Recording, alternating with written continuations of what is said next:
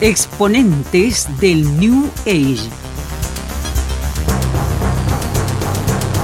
El misticismo musical de una nueva era, junto a sus grandes exponentes. Conduce Felipe Hinojosa, profesor del Departamento de Música de la Universidad de Concepción.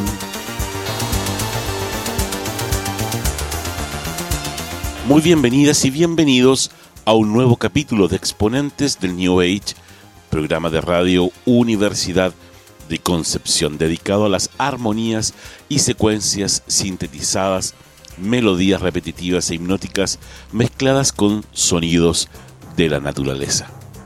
Es bien sabido que tanto en la música popular como académica se ha escrito sobre el sintetizador Moog, instrumento musical electrónico inventado y fabricado por Robert Moog. Su importancia y significativa contribución a la creación musical desde la década de los 50 continúa siendo hasta el día de hoy el arma musical que llenó los pentagramas del futurismo y la modernidad. Moog, siendo aún muy joven, gracias a su búsqueda personal, logró la sintetización del sonido.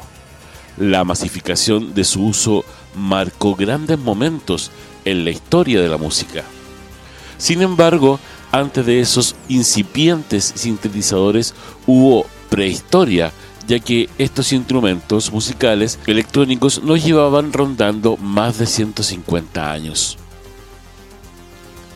A principios del siglo pasado, en plena expansión de la electricidad, comenzaron a surgir los primeros intentos fructíferos de producir música electrónica, hasta que ya en los años 70 se produjo la explosión definitiva de los sintetizadores.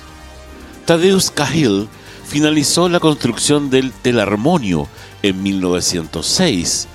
Es comúnmente considerado como el primer invento musical electromecánico. Su peso era de 7 toneladas y 18 metros de largo.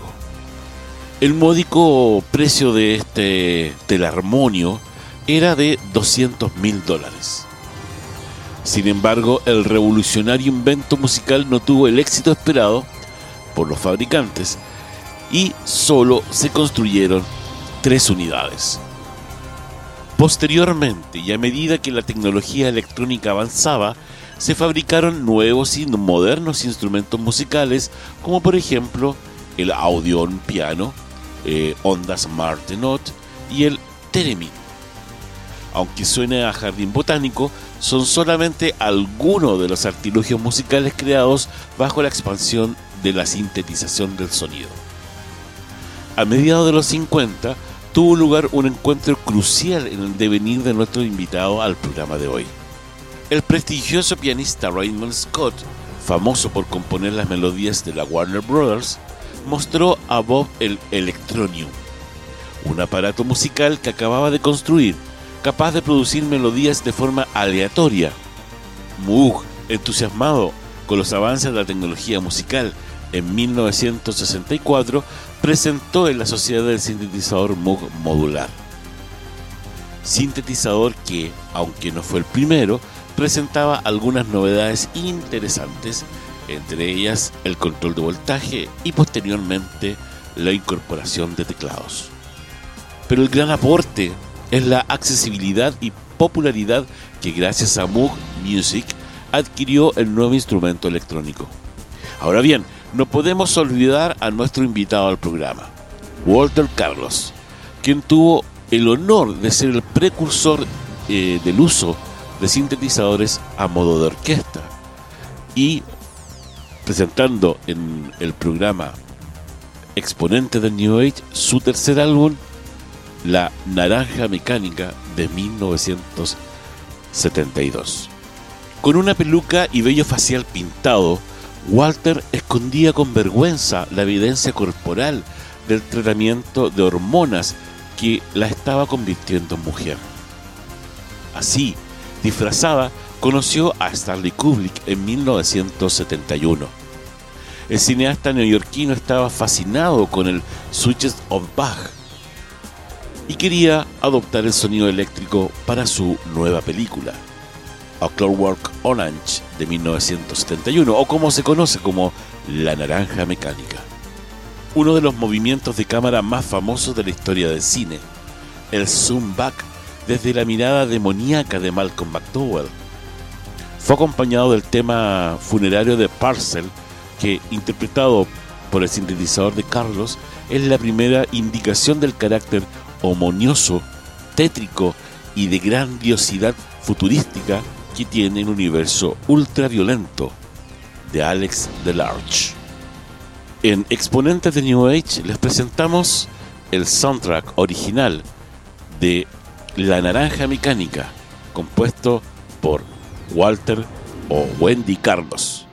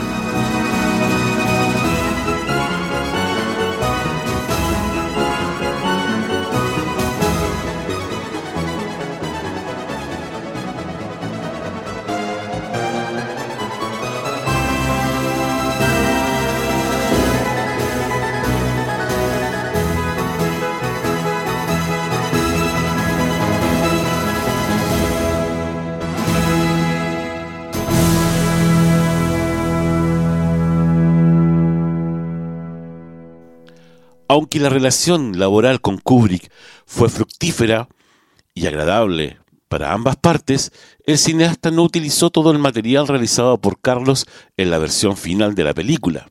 Un año después del estreno, las composiciones musicales íntegras fueron lanzadas en Walter Clark Carlos Clockwork Orange, álbum que cambió de nombre una vez que la compositora cambió de sexo por completo.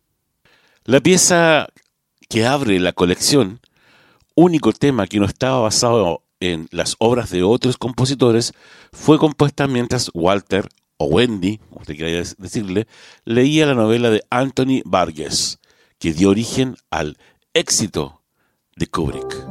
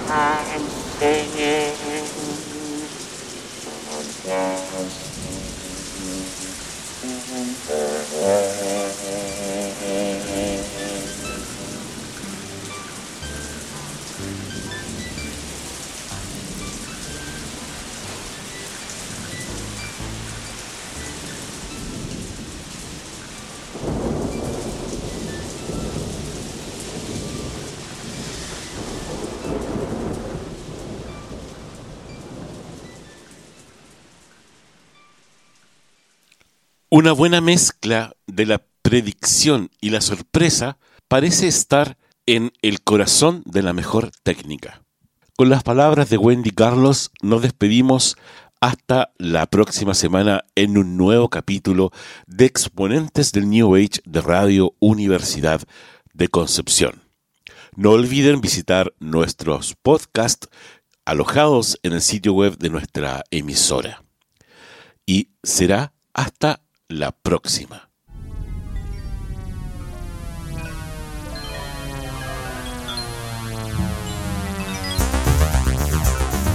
Exponentes del New Age. El misticismo musical de una nueva era, junto a sus grandes exponentes.